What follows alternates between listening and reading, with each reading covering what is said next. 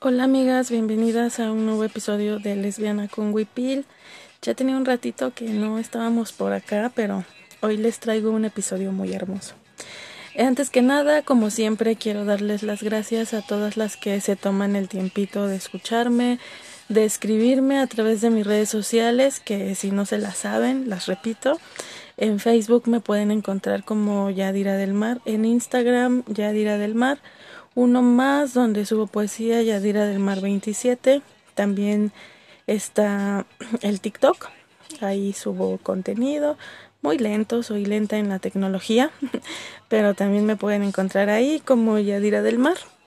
En Twitter estoy como arroba diosa de la mar y por supuesto está el blog como indígena.wordpress. Entonces por ahí podemos estar en contacto.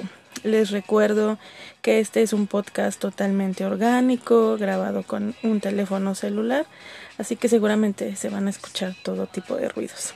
Y pues bueno, el episodio que quiero compartirles hoy está como hace ya unos meses atrás, guiado por la escritura lúcida de mujeres maravillosas y por supuesto que esto al decir que esto que yo voy a conversarles, que voy a compartirles, está cimentado gracias a las mujeres maravillosas, es también darles la autoridad y el reconocimiento sobre su sentir y su palabra. Desde hace unos meses vengo explorando las increíbles aguas del Tiamat y esto que hoy les comparto es basado en la escritura de Bárbara Bersini y su maravilloso libro de La Madre en la Mar. Em, Hoy en específico hablaremos sobre algo que creo que a muchas nos ha rondado o que hemos escuchado hasta el cansancio como una cualidad negativa que es el tema del caos. Pero yo quiero hablar de la belleza de ese caos. Fíjense que hace un par de días una mujer que, que es muy importante en mi camino me dijo que ojalá yo escribiera un manual para deshacer el caos. Eh, cuando leí esto en su mensajito, eh, se me cruzaron mil cosas por la cabeza. Por ejemplo, como les he también compartido a todas ustedes, que hace yo un año estaba en las mismas, es decir, queriendo salir de prisa de un caos, y justamente esa experiencia de vida me ayudó a entender que el caos no tiene por qué ser deshecho, sino habitado desde la conciencia. Primero la conciencia del cuerpo para sabernos dentro de ese caos y después para entender qué es lo que estoy yo haciendo con ese caos. Y es que pienso, siento que no es necesario luchar contra el caos, necesitamos atravesarlo soltando nuestro propio control y dejándonos llevar por él eh, y sobre todo encontrar en ese caos el movimiento maravilloso de las aguas saladas del Tiamat.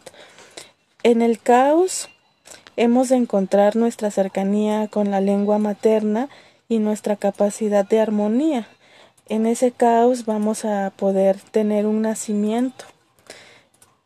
Y creo que de la voz y del corazón de otras mujeres entendí que el caos es un lugar donde todo parece mezclarse pero no es así.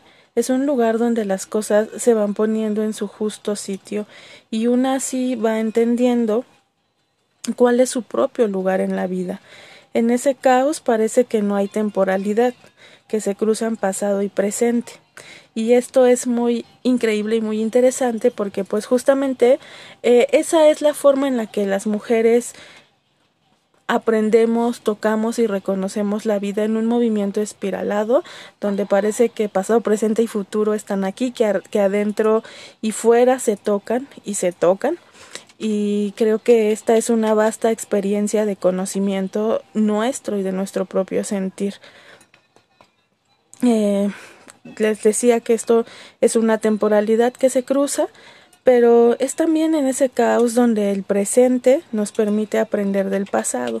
Y aprendemos a mirar el pasado de otra manera, porque si una se ama como se ama, no puede odiar ya el pasado, sino que tiene que aprender a mirarlo con otros ojos, ver esos pasos que hemos dado y no odiarlos, sino saberlos un aprendizaje y saber la oportunidad de seguir sacando lo mejor de esos pasos que hemos dado y que nos han costado.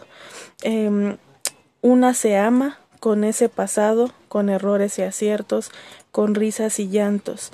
Y aquí es donde acudo a otro gran término de Bárbara, que no es posible empezar de cero, como creemos. Escuchamos mucho que después de habitar ese caos, de poder salir de él deprisa, sin darnos la autoridad de sentirlo, de habitarlo, de pensarlo, que vamos a empezar de cero, pero esto no es posible. Y entonces vamos a hablar de esto que es la tabula rasa, que es la posibilidad de incorporar lo que aprendimos del pasado y entonces así a emprender un camino distinto. Es en el caos donde una se conoce, donde una va acomodando sentires, pensares. En el caos hay orden y también hay belleza. Una belleza que nos lleva al autoconocimiento y a entender que el caos no se deshace, sino que se habita. A entender que el caos no, no tenemos por qué luchar contra él porque Vamos a aprender que en ese caos está la armonía que necesitamos para un nuevo nacimiento y para incorporar esos aprendizajes a nuestra vida cotidiana. Y justo en ese caos vamos a encontrar la cercanía con nuestro sentir y vamos a darnos la autoridad necesaria para habitarlo, para atravesarlo en esos movimientos espiralados, que es como las mujeres aprendemos y tocamos la vida.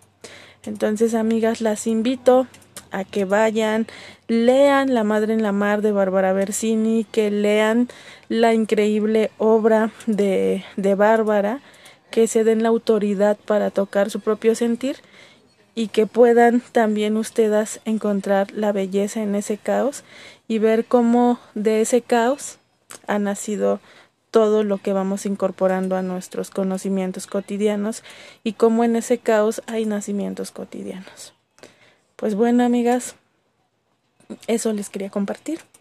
Les agradezco mucho una vez más a todas las que se toman el tiempo de escucharme y de compartir los episodios de Lesbiana con Wipil. Así que nos escuchamos en un siguiente episodio. Bye.